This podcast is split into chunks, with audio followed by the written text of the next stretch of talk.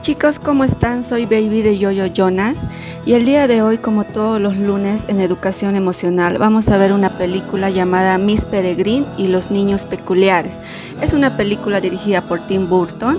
y eh, es una película basada en una historia fantástica mezclado con, algo de drama y un poco de comedia también. Se trata sobre un hogar de niños que tienen em, poderes especiales. Hay uno, por ejemplo, que puede volar, hay una niña que puede volar, hay dos gemelos que,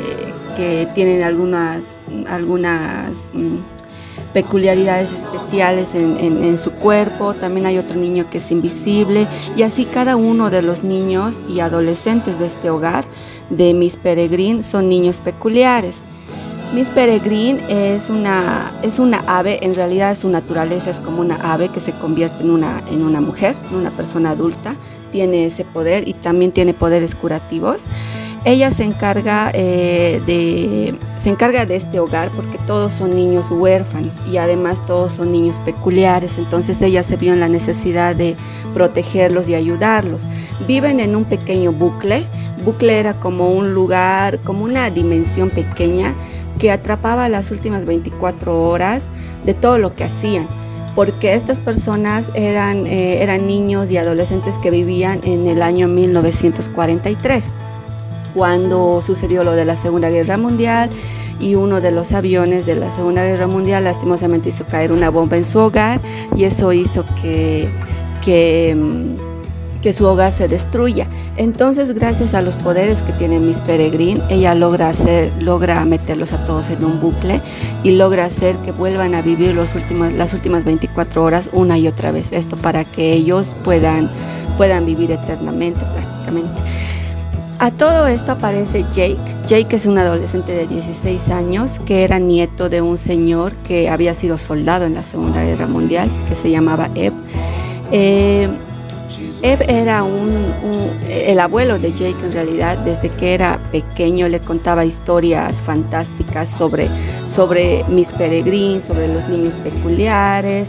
y sobre dónde estaba este bucle y siempre le mostraba mapas y le decía que algún día él tenía que ir a ese lugar, o sea, como que lo iba preparando desde pequeño por alguna extraña razón que luego,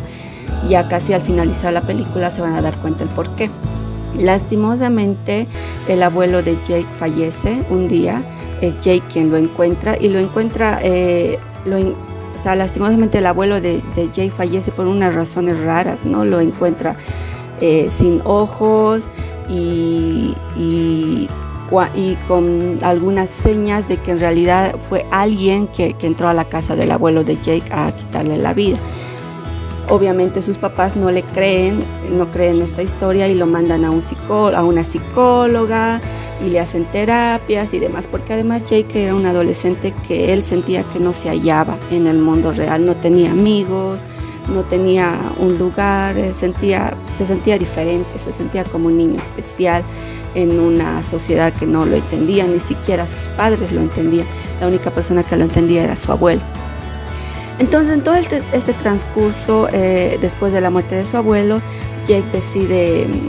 decide emprender este viaje que había, para el cual su abuelo le había preparado desde que era niño, porque tenía mapas, libros y demás de dónde era el lugar donde él tenía que ir. Y Jake decide averiguar por su cuenta si es verdad que existe ese lugar, ese bucle donde está Miss Peregrine junto a los niños peculiares, porque él creía al 100% que todo lo que su abuelo le había dicho era verdad. Entonces se embarca en una aventura donde su padre lo acompaña, pero lo acompaña por superficialmente hablando, digamos. Entonces van a la isla, eh, Jake, descubre que efectivamente existe este bucle y empieza a estar en contacto con los niños especiales y demás. Pasan un sinfín de aventuras.